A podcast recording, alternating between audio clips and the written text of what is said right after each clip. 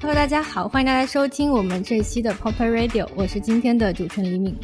最近这两年呢，艺术玩偶市场逐渐升温，甚至达到了火爆的程度。这样的市场环境呢，也吸引了不少背景迥异的厂牌加入了这个产业，成为这个产业不可小觑的一个推手。那在这些推手里面，有一个我非常感兴趣的艺术玩偶厂牌，叫 RT Retro。那么今天我们邀请到了收藏家，也是 RT Retro 的主理人 CC 到我们的播客做客，欢迎 CZ。Hello，大家好，我是 CZ。嗯，CZ 的声音特别好听。关注 谢谢。关注中国当代艺术的人，应该不会对艺术家曾梵志感到陌生。a r t Retro 在二零二零年的年底和曾梵志共同推出了一个叫 The Marks 的艺术玩偶。那么在一年之后呢，也就是去年的年底 a r t Retro 和中国当代艺术家王新伟共同推出了艺术玩偶 Miss and Mister。那么今天我们会邀请 CC 跟我们聊聊这两款艺术玩偶的创意还有开发的始末，同时也请他聊聊为什么想做 RT Retro，然后他又想把 RT Retro 做成什么样。那我们的第一个问题是。RT Retro 的定位是什么？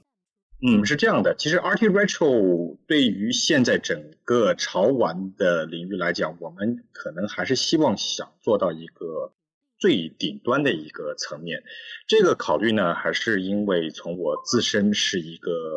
也是在这个领域中做了很多年的一个收藏者的一个身份，然后再加上呢，RT Retro 的大部分我们做的 IP 或者我们在这个领域中。可能其实就应该讲是，我们所合作的艺术家，都是在艺术界领领域中最富有知名度、最富有这个呃艺术史的这个影响力和地位的艺术家。他们的原作也在市场上可以说，应该也是不仅一作难求，而且价格也是非常非常的昂贵。所以也注定了，呃，这些艺术家，如果说你把它视为一个 IP 的话，他们肯定也是。呃，可以说是很珍贵的 IP 吧，所以这也对于 RT Retro 来来讲，我们从你从一个市场的定位来讲，我们肯定是希望自身是站在一个比较高的一个位置。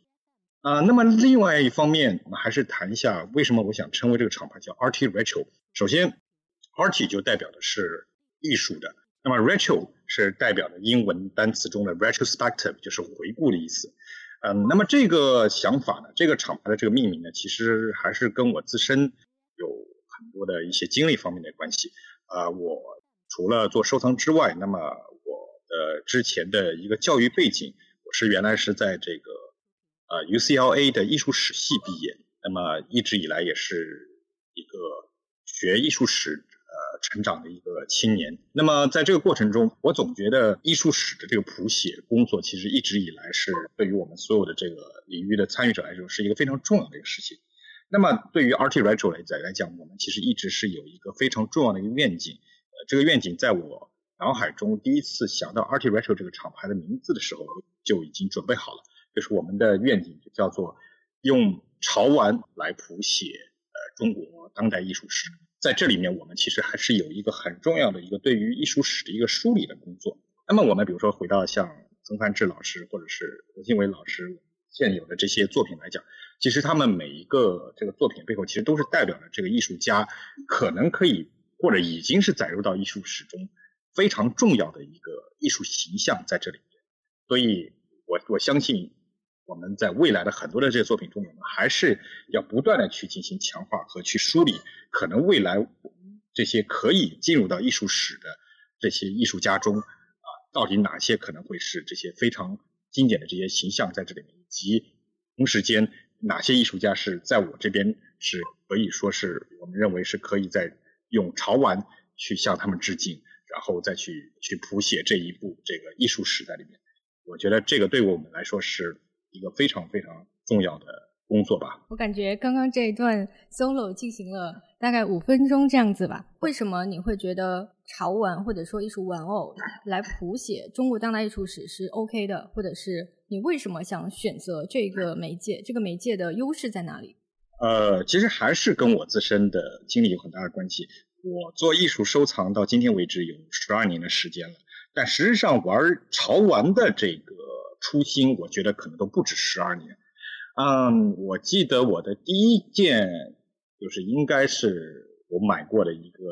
潮玩，呃，应该是差不多是我在高中的时候，我大概记得是零四零五年左右的时候，当时上海很多的这些潮流方面已经已经开始对呃年轻一代他已经有一定的这个影响力了，包括那个时候啊，我们会经常去，比如说长乐路的那些潮店，呃，买潮鞋啊，或者那个时候也会经常去看很多的一些潮流杂志，那个时候潮流的一些概念其实已经在那个时候已经呃传入进中国了，它对于我们。这一代人其实影响是挺大的。那么，其实某种程度上来讲，我其实希希望的工作就是把自身的做收藏的这些使命和我一直以来在坚持所做的事情，和我可能是只是那个时候还只是一个高中生的一个初心啊，或者说可能还是希望有一点。保持一点所谓的那种 young vibe 吧，就是那种 年轻的那种活力、心态的东西，把它去结合起来，然后去做一种做一些尝试。其实你前面说到媒介这个关键词，我特别赞同。我们一直认为潮玩或者呃，可能我们从 art retro 的官方的角度来讲，我们会把它用一个一个媒介形容，叫做艺术玩偶。我们会更加把它视为是一种载体、一种媒介。这种载体媒介在我们的呃认知中，就好比就像是一个艺术家画了一张画，或者是呃做了一个雕塑，或者是呃做了一个影像艺术等等等等。而且其实我们还非常的坚信的认为，通过艺术玩偶这样的一个媒介，我们还可以去解决一些原先艺术家，尤其是平面二 D 的。绘画型艺术家，他们可能原先在他们的这些作品中无法达到、无法触及的方面，它其实是更加是一种二次创作，或者是一种在艺术家的原先的基础上，我们进行一个补充创作的这么样的一个工作在这边，而且其实是非常有意义的。在这里，我经常我会跟我的一些朋友分享一个很有意思的一个比喻，这个这个比喻可能也是我特别一个个人化的东西，因为我从小是一个。《三国演义》的一个忠实的读者，那么我说做 art retro 这个工作有一点像什么呢？就是我的一个形容是，呃，如果这个《三国演义》是罗贯中写的，像艺术家的这个原作就像是他当年的这个原来的背景，就是陈寿写的《三国志》，那么我们 art retro 就等于就像做了罗贯中那个在《三国志》的基础上编写了一《三国演义》，但是。它的基于的这个史实和这个原型，它还是有一个非常坚定的一个历史的的一个考证的啊，必须要尊重这样的一个历史原著在这方面，然后在这基础上进行二次创作，所以这些都是我们作为 art retro，它其实背后有一个非常严密的一个逻辑的一个考。呃，你收藏当代艺术，那么他们可能好像挺多都是平面的，那可能也会有一些雕塑，那雕塑可能比较大。但是到了艺术玩偶上面，它的尺寸是比较小的。你会作为藏家哦，就是从你这个角度来讲，你会觉得他们是一样的吗？还是说他们其实可以呈现出不一样的特质？我认为雕塑和玩偶这两者是有呃既有它的共通地方，但其实还是有很多不一样的地方。嗯，我觉得他们一样的地方就是，它毕竟都是一个立体的一个呈现，这个绝对是不假的。但是我在玩偶的这个塑造的过程中，它其实要考虑的点会跟雕塑不一样。比如说，因为雕塑这个媒介，很多时候它给予艺术家发挥的空间，当然没有绘画那么大，但是它其实是给予了艺术家，尤尤其它是在第一在材质上面，它更加的。比较的坚硬，比较的有有韧性，比较特别的有力量，所以雕塑一直给人是一种非常很强的一种 power 的一种感觉的一种媒介的呃一种艺术媒介的表现。但是在玩偶这个领域中，就是我自己的一个亲身的感受是，其实玩偶很多时候有可能是在一个做基基做雕塑基础上，要往后面还要再退几步的。感觉的一个工作，比如说有些地方是不是要呈现一些呃柔弱的、柔软的一面，或者是它是不是要考虑到在这个材质上面体现的更加轻微一些、轻柔一些，或者是呃，我觉得它是一种宏观的能量，但是变成到怎么更加具备微观的一个呃能量的一个一种转变在这边。另外就是我觉得。做玩偶方面，其实是一个高度对于细节控的一个方面的东西。就是很多时候你要考虑到，就是哎，别人想到的地方，当然一定会去想到，但是别人不能想到的这些细观的这些地方，你也必须要去想到。所以到最后，我我觉得我的工作是一个非常。我我自己有一个非常好笑的一个说法，就是就是一个找茬的工作，然后在这个过程中在不断的进行完善，然后把这个东西可以做到更好的一点。那么最后一点，我觉得毕竟雕塑它是一个艺术家的一个一个作品，那么艺术家本身他所有的一切的意志，对于这个方面的他的想法，他的赋能，他其实是没不应该有任何的边缘化，或者说是有一个条条框框去束缚他的。但是玩偶。它既是一个作品，它也具备了商品的一个步骤。所以我前面还是又回到前面说要往后面退两步的问题。当一个艺术家他去做雕塑时候，好的艺术家他不会往商业方面去考虑。但是如你作为一个玩偶这个方面，你不考虑商业的部分，那它也是不成立的。所以它这里面其实还是怎么去做好一个艺术和商业商品一个平衡在这边。那么往往有些时候退两步，就是可能。我们在不去牺牲对于艺术的原旨和对于艺术的精华的这个这个前提之下，但是怎么能够去和商品之间去进行一个平衡啊？最终它还要达到一个商品化的一个标准。其实这个过程就是对于艺术家来来讲，他不不可能让艺术家去考虑这个事情，而但对于我们来说，我们就要去把这两者的关系要平衡到一个最大的一个一个平衡点。都是一个很多的挑战和需要在不断的去花时间去揣摩和这个完善的一个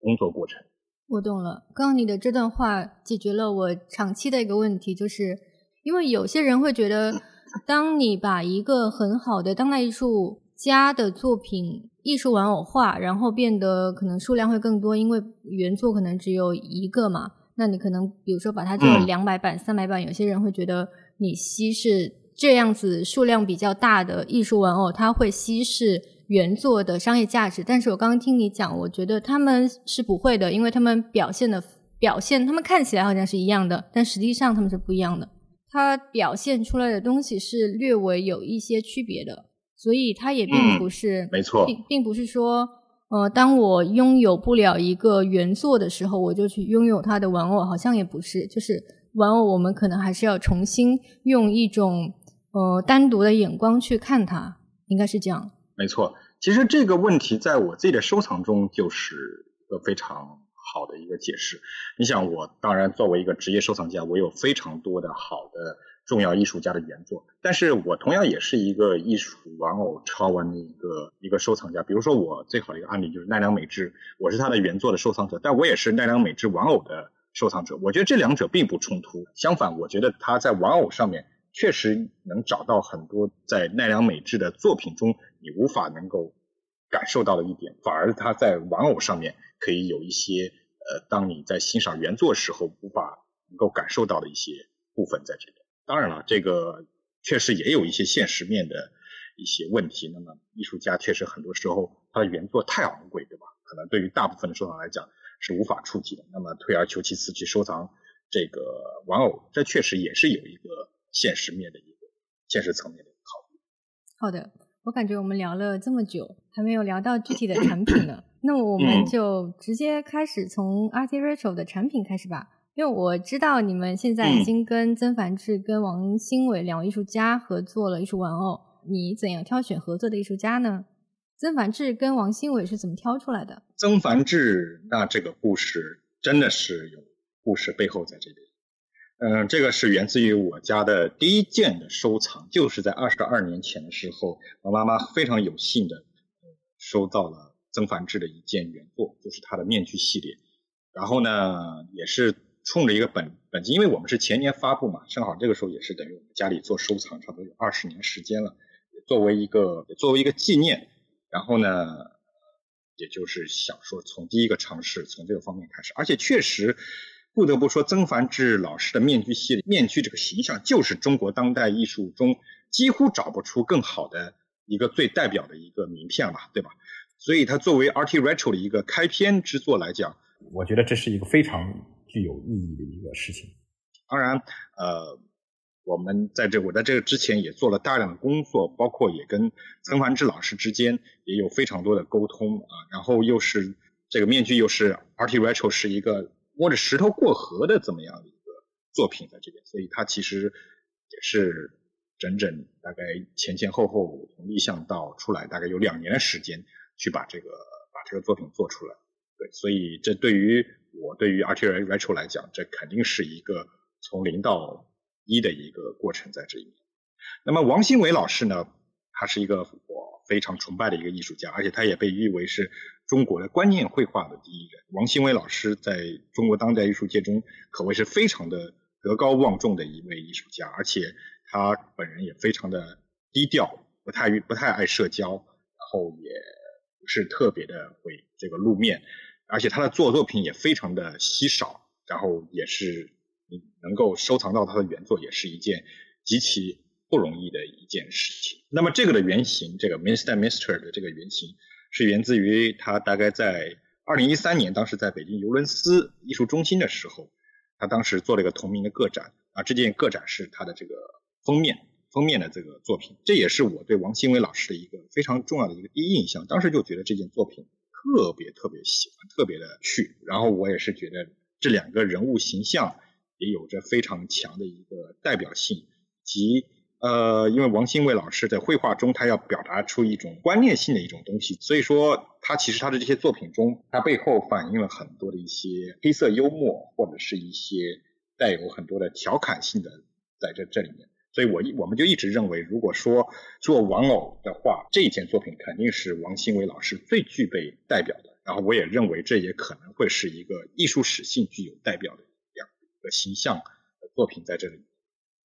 所以也是之前有很多很多的这些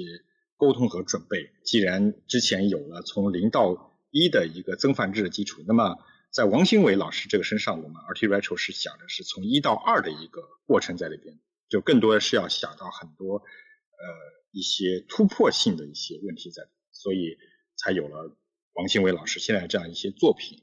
他的一些形式陈列，呃，还有这种怎么去对于这个潮玩的一一种就就展现形式的一种突破在里面，这就是我们在考虑的从一到二的这个这些过程在。那么当然我们肯定不可能只是这些作品在里面，我们还有很多未来有一些新的作品，其实现在都在都在准备和这个酝酿的过程中。嗯，那您当时跟曾老师还有跟王新伟去聊说，我想给你们做一个艺术玩偶的时候，他们的态度是怎么样的？他们对于潮玩或者艺术玩偶了解吗？然后对于您这个邀约，他们是很乐意的吗？其实都是有一个过程的。比如说，我就先说说王新伟老师。我觉得记得去年十二月的时候，我们做了个发布会嘛，王老师特别有有趣。然后他的当时在发布会他说，他说我一开始我对于潮玩的态度。他觉得是，肯定是觉得是不可接受的。过程中，对我们的很多的沟通、思思考，以及也是我本人出自于对于艺术的呃这么样的一个尊重的一个过程。然后慢慢慢慢慢慢慢慢，他也背后理解到，他其实并没有大家所所看的这么的简单。尤其是当你想要把这个事物要做的做到极致，同时间。你要去思考很多的问题，把这些问题全部融捏到一起的时候，并没有那么的简单。所以也都是在这个过程中，慢慢、慢慢、慢慢、慢慢一点，他最终也也理解到了这些艺术潮玩背后的它的价值，它的它的特殊之处。哎，所以他们会呃认为做出来的这个玩偶是他们自己的作品吗？对，当然认为。我就记得。曾老师当时对他在他的工作室里面一直会摆着这么一个面具本，他说他没事就会看看。包括我记得当时我们的曾老师发布会的时候，曾老师本人也过来了。他看到这个玩偶的时候，我记得他的心情也是非常激动的。那么王老师也是，他也是觉得啊，这个东西哇，这东西从我的画里面跳出来了，哇，就就觉得那种很不可思议。他都觉得说，哎，我这个东西怎么真的就变成了一个可触、跟你距离这么近、真实的一个实体的一个存在在这里。而且就是好玩到，呃，我记得王老师后来给我发了一个特别有意思，他给我发了个抖音，结果一看他他把他自己自留的那个 Mr. Mr. 放在家里的花园里面，他自己搭建了一个场景，因为他原先他那个作品中，他其实就是画的一男一女，然后在整个一个呃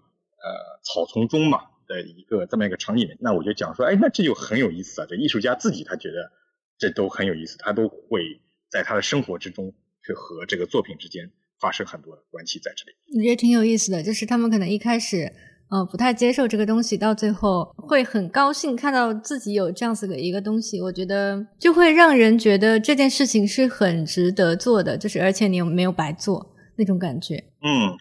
而且还有一个非常重要的点，因为曾老师、王老师他们都已经是中国当代艺术史中最重要和最德高望重的艺术家，所以很多时候其实我们做这个东西不并不是为了商业，因为你也知道，在艺术这个方面。艺术家的生命其实永远要比商业要来的更重要，所以更重要的还是在于事情本身。他们都希望把这个事情，希望我们 Art Retro 是把这个事情能够做好的，对，而不是只是的一个纯粹的商业项。嗯，那我们终于可以来聊一下我们刚开头讲到的那个二次创作，以曾老师这个面具系列，就是你们做的这个 The Mask 的艺术玩偶来讲，就是他画的那种。面具系列的画也蛮多的嘛，那这个为什么会挑中这个形象，以现在这个 The Mask 的形象来做艺术玩偶？这个其实也是一开始我对于 The Mask 系列的一个观察，确他确实画了很多 Mask，但是这一个人物呢，好像是曾梵志在所有的 Mask 里面出现频率最多的一个 Mask。这个事情我也和曾老师之间有悄悄的有聊过。他说：“这个人物形象呢，其实是他的原先的一个很熟的一个人，但是呢，也或多或少中也有一些他自我的一个意识在里面。所以，也是我还没有开始做这个东西之前，我就已经可能就细心的观察到了艺术家的，好像有这样的一个潜意识这里。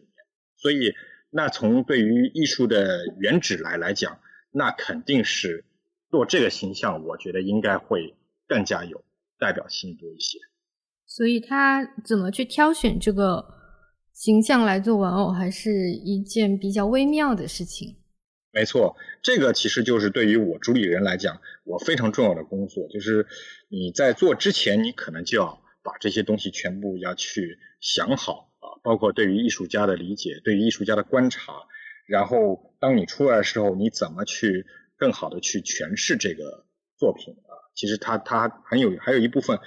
基本上就是做策展人的工作了。我其实，在一一家艺术潮玩集合店看过他的真身的，然后现在我打开了一个图片，就我会觉得真的很精致。就是他身上穿的那个那个那个西装是是真的西装，还是说一个？是真的，全部都是真的，所以它全部都是真的。哦，所以它好真哦。没错，是的。然后它的，比如说衣服上的褶皱，就是就很鲜明。没错，因为这些都是对于他，我们对于他的原作的这些观察和一个高度的一个复原。但他的面具反而不是一个面具，他的面具就好像粘在他的脸上。哎，这你就说的又说到一个点子上了。这些我们都是前期做了很多的工作的，就是光一个这个面具到底是怎么戴的一个事情，或许可能这么多年了，大家都已经很知道曾老师的面具系列这个作品了，但实质上大家可能都没有去考虑这个问题。那么这个问题答案就在这个玩偶上面，我们去诠释这个问题了。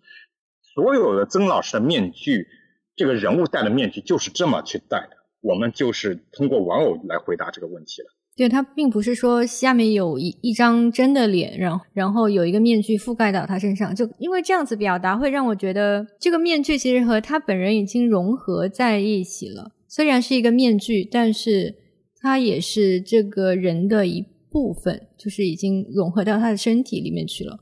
我可以用一个词来形容，其实他这个。办法就是叫做粉饰，它其实就跟京剧的画的那个面谱，其实是是是属于这样的一个方式的，并不是真正的戴的一个面具在里面。但是，就像你前面提到一个关键词“融合”，其实它也许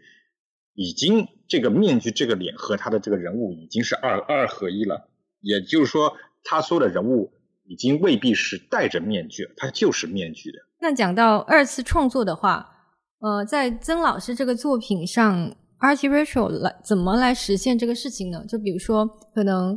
呃元素的那个平面作品是怎么样的，然后开发的过程中到底怎么去挖掘他身上的这些细节，然后再真的把它二次创作出来。Art Retro 在这中间做的哪些工作？我觉得百分之五十的工工作是你需要非常高频率和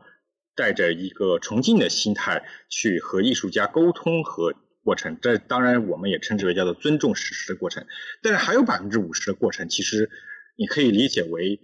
那就是 Art Retro 的私活了。这个面具人，这个原来的原型，它是一个二 D 的一个平面，但是你三 D 的平面三 D 画之后，它的背面永远是没有的。那么，包括还有很多的一些一些部分、一些小的细节方面，有些可能画作中有有所出现了，但是有些很多是画作中没有出现的。你只能是在基于对于艺术家的理解和对于艺术的呃这些理解之上，然后你去怎么去做一个私活。但是这个私活呢，你又不能太突兀，就是让他感觉中就感觉好像跟原来艺术家之间的这个逻辑是没有关系的。那肯定我们不能做这个方面的事情。所以听起来的话。是有很多的沟通工作的。我觉得你也大家都知道，时间是最宝贵的东西，而这些背后真的只能靠时间，就是靠时间不断的在进行揣摩打磨、揣摩打磨。那王兴卫老师这个最后做艺术玩偶的这个实体是怎么去挑出来的？其实，在这个作品上，我我和曾老师的一个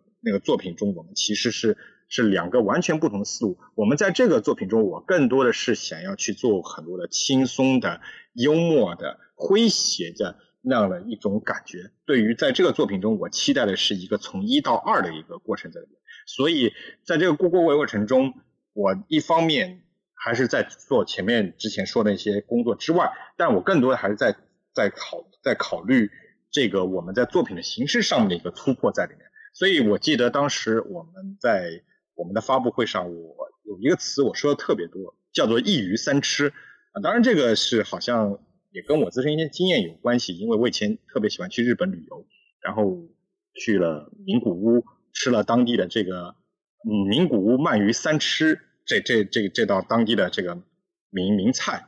然后我还特别喜欢吃那个东西，那么这个东西也成了我一个灵感。这是一个作品可以用三种不同的呈现方式去进行呈现的一个。作品在里面，所以这也是满足了我一个从一到二的一个过程在里面。最终，我希望这个做作品，它在不同的地方、不同的形式，在这种三种不同的形式去展示时候，大家这些观者能够有不同的呃感受在这里面。当然，这里面也有很多的一些思考，比如说王新伟的这这次的这个外面的这个原包装箱，为什么是一个绿色的一个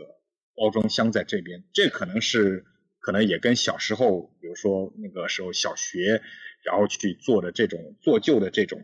书桌啊，这些方面是有一个那种灵感在在这边，然后也跟这个怎么说呢，就是王新伟老师那个作品中出现大量的背景绿色有关系，就是他更多的是希望是刚刚大家第一眼看到时候会有很多的一些轻松和一些放松的感觉在这边。那么这个作品中，我觉得又一个特别有意思的地方就是。呃它的那个水的喷射这个部分，其实当时这是一个非常难的一个技术，然后这个当时是可以说是等于我们做这个作品中的一个卡脖子的一个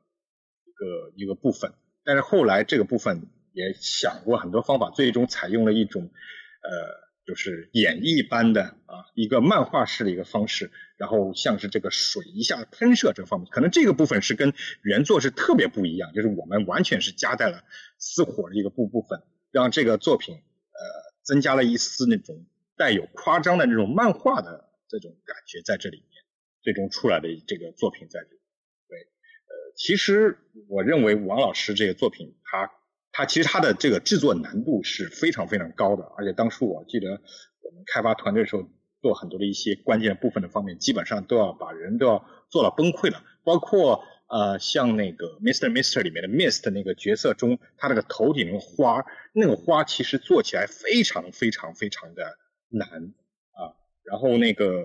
我记得，据说我们那个当时去打样开模的时候，为了去做这个花样模，直接把那个一台 3D 打印机就直接就打的冒烟了，就就就特别特别夸张，因为那个东西实在是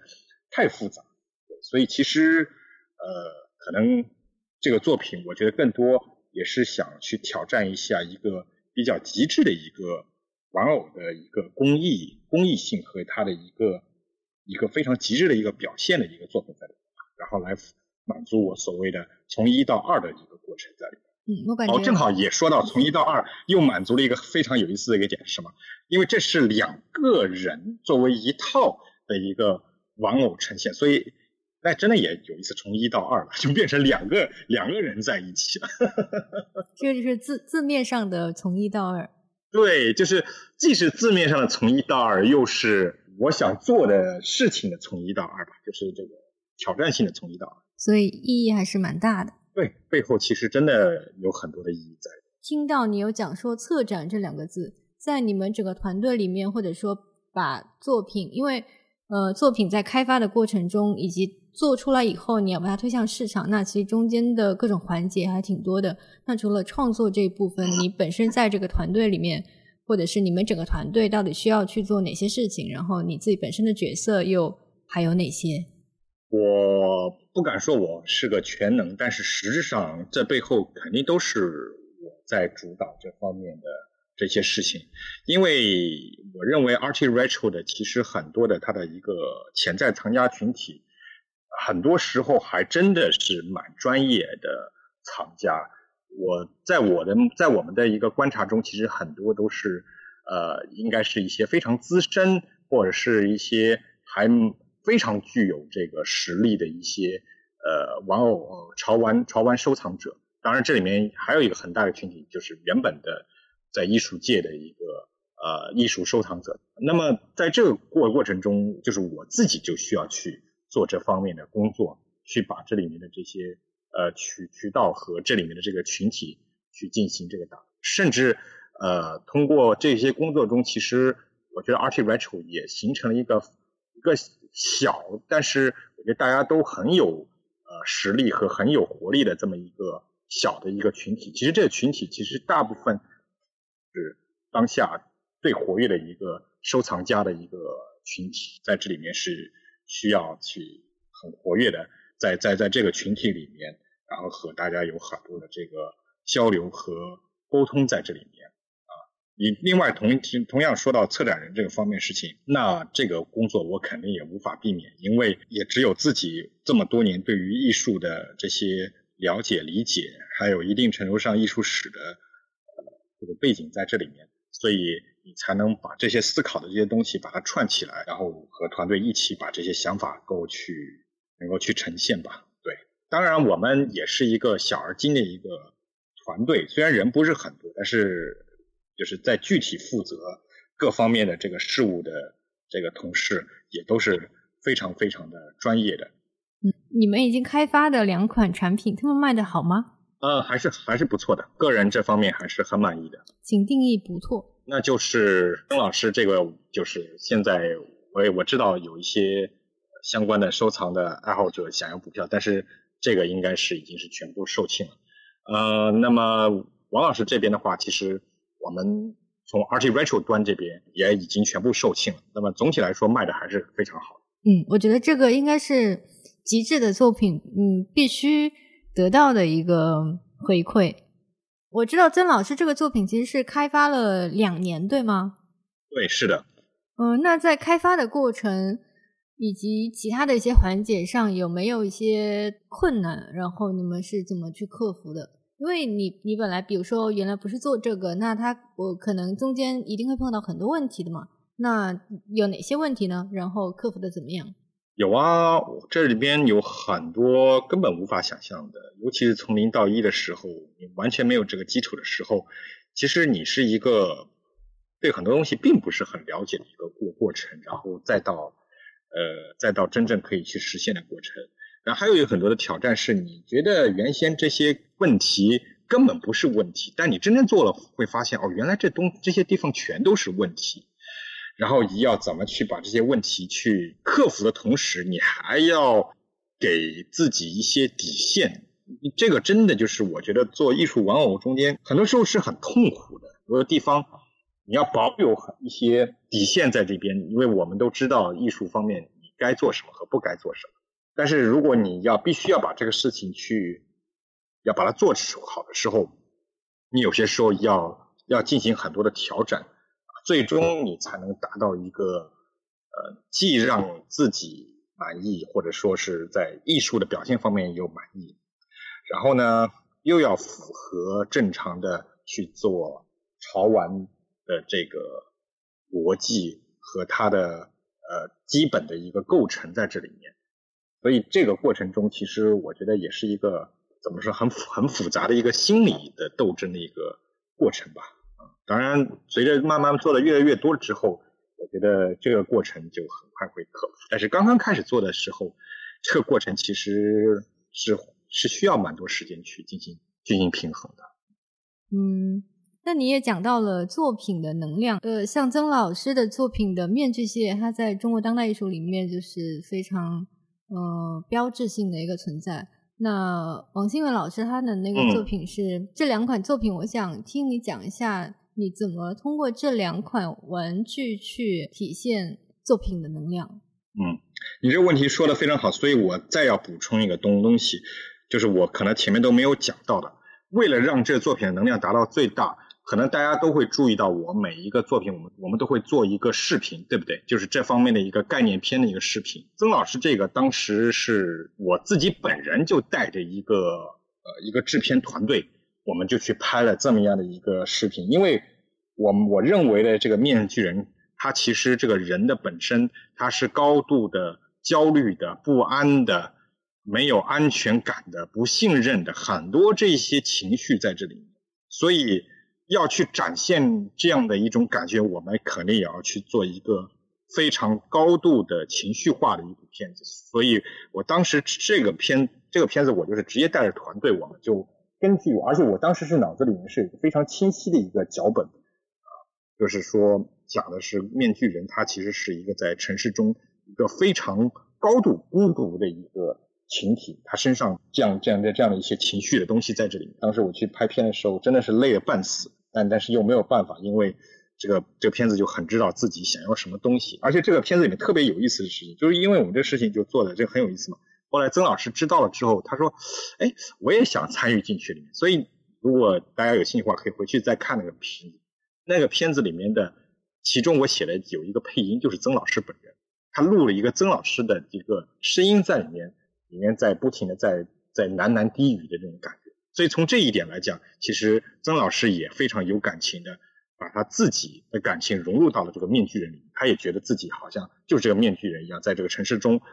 孤独、不被理理理解、不没有安全感，一个一个这么的一个形象在在城市里面。在曾老师的这个作品的那个发布现场，你还讲了一句话，说呃，我们是不是可以考虑呃，艺术可以玩起来，能够真正被大家玩起来？为什么你会觉得把艺术家的平面作品实体化是一个好的玩法？这个也是一种理想主义吧。其实艺术既然是一个人的这个。社会行为中一个非常非常美妙的一个事情，那美妙的事情其实还是更多的是一些呃愉快愉悦会比较好一点，因为毕竟大家平常工作啊，毕竟生活压力这么大，对吧？其实更多还是需要一些好玩、一些有趣的事情在里。所以从我们这些角度来来讲，就是在坚持原址上的一些严肃艺术、原址上的东西严肃时候，那么更多剩下的你的呈现方式的时候，那还是要更加的轻松。更加的好玩会多一些。除了把作品实体化之外，你还会觉得当代艺术，你对于好玩还会有哪些理解？还是说就只是艺术玩偶？这当然是肯定的啦。那么你想，就是我做这个事情，也肯定要有一些好玩地方。我觉得其实在这个过程中，还有一个很重要的享受的地方，我觉得还是跟一群有趣的灵魂在里面，因为。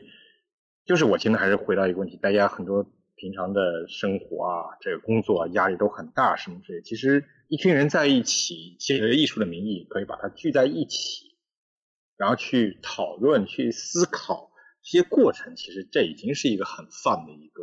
一个行为吧，我我认为也没有说一定是哪一种形式多么好玩，更重要的还是。人的本身吧，我觉得我太同意你这个说法了。那么讲完了当下的事情，我们来讲讲未来。呃，你对媒体透露过，呃，Art Retro 的大师级的艺术家已经在计划之内。那这个合作是已经谈成了吗？嗯，是的。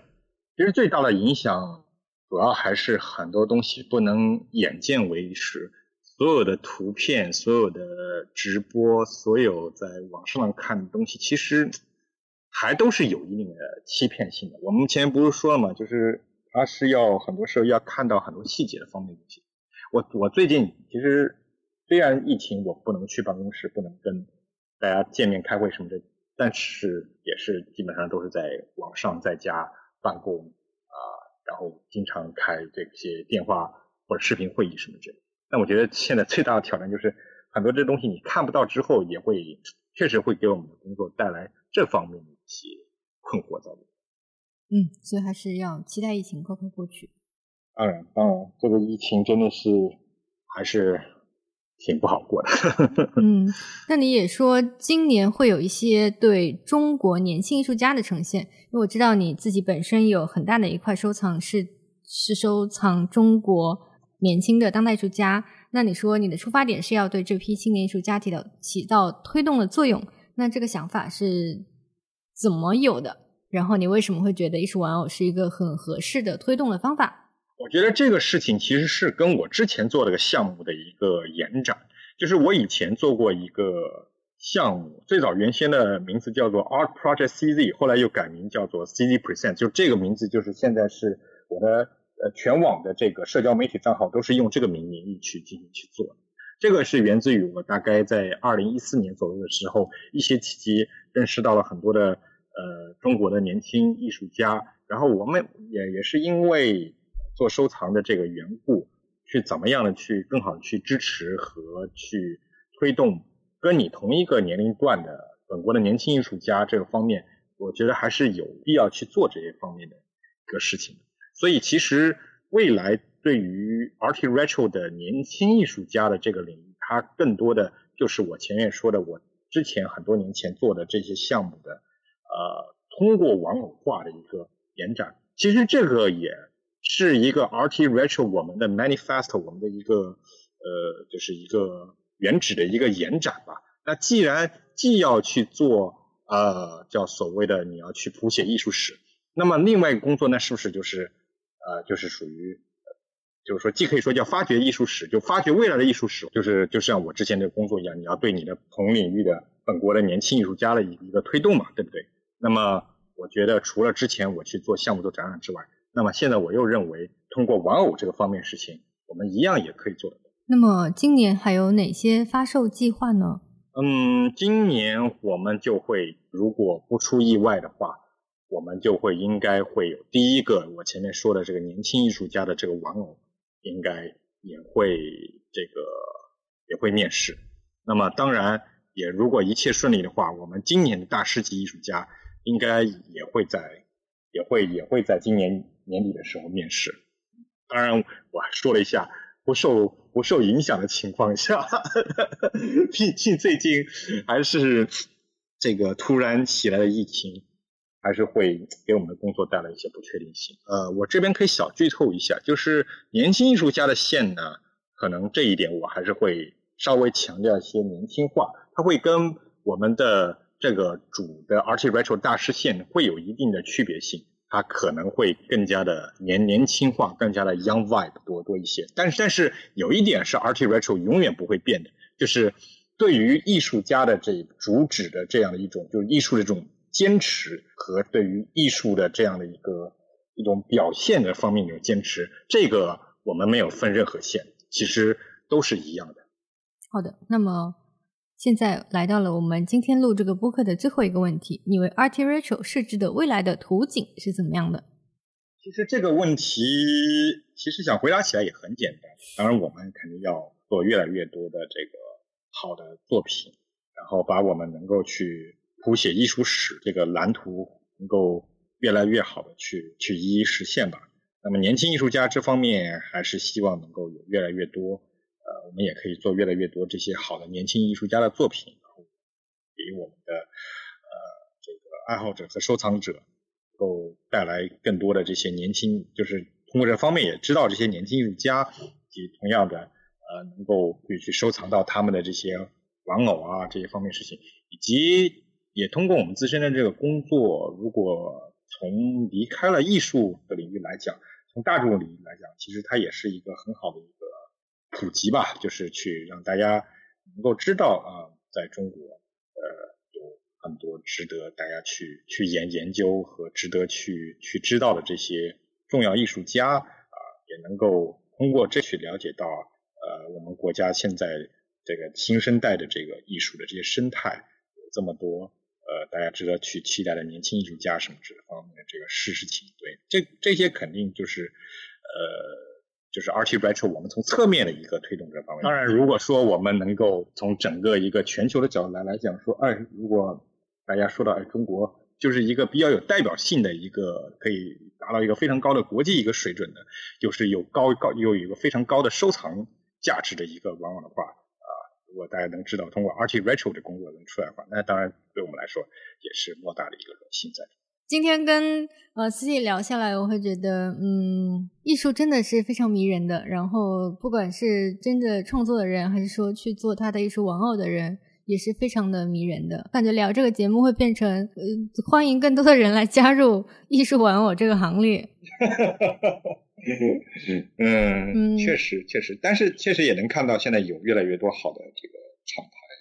这个方面的出现嘛。对，当然这点我也想说，就是泡泡玛特作为这个领域的领领头羊和这个奠定者，我觉得你们的现在的这个工作也是也是非常非常的重要的。只是就是越来越多人加入进去嘛，让这个这个领域变得越来越有有生机嘛，越来越有影响力。这这些都是很好的事情。呃，所以 C C，你收藏了泡玛特生产了哪些艺术家的作品吗？我还真的有有一个，我还真的有一个，就是那个拉布布，而且那个拉布布特别好玩。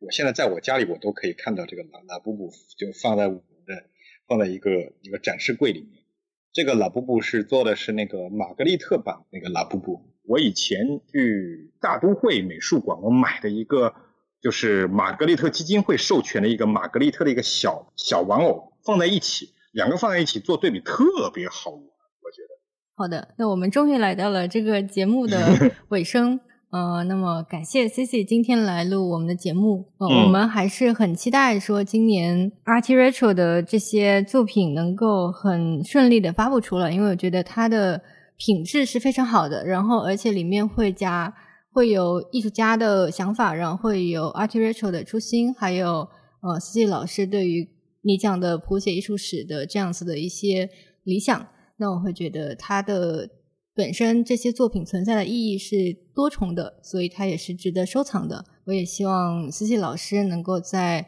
呃跟艺术家玩耍的过程中能够玩得开心。谢谢谢谢。那我们感谢大家的收听，我们下一期节目再见，拜拜，拜拜。